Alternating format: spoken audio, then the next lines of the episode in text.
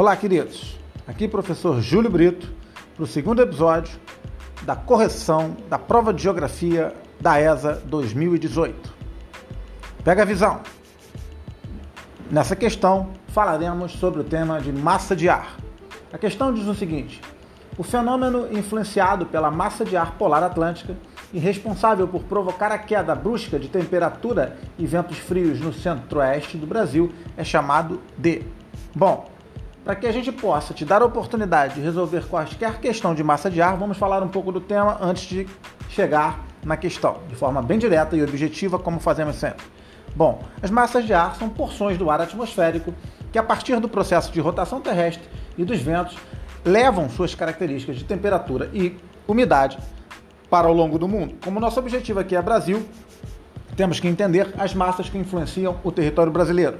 Na real, temos cinco massas que influenciam o território brasileiro: duas equatoriais, duas tropicais e uma polar. Tá certo?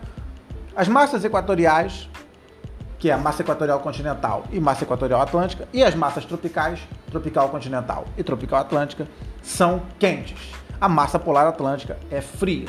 No caso da umidade, a única massa que não é úmida, ou seja, que é seca, é a massa tropical continental, porque nasce sobre uma, um semideserto, tá ok? Então isso faz com que a gente tenha um baixíssimo nível de umidade nessa massa. Todas as outras são úmidas.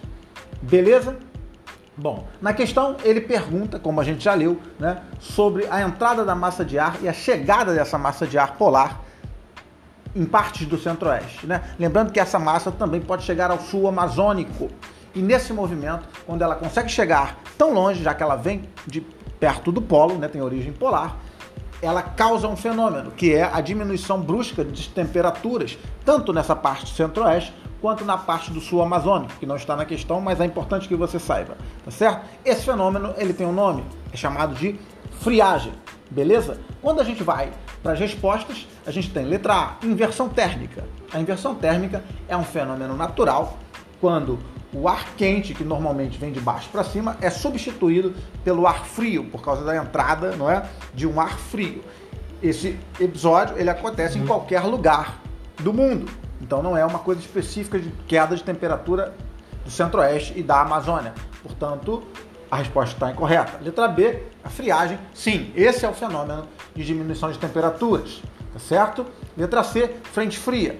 Também não cabe como gabarito. A frente fria, de novo, é a entrada de uma massa fria em um determinado local. Letra D, orográfica. Orográfica é um tipo de chuva, né? A chuva chamada de relevo, quando você tem a umidade chegando é, próximo a cadeias de morros, né, ou de serras, como temos, por exemplo, no Rio de Janeiro, essa umidade, ao escalar a montanha, ela vai perdendo temperatura e ao perder temperatura, ela transforma essa umidade, esse vapor d'água, né, em chuva.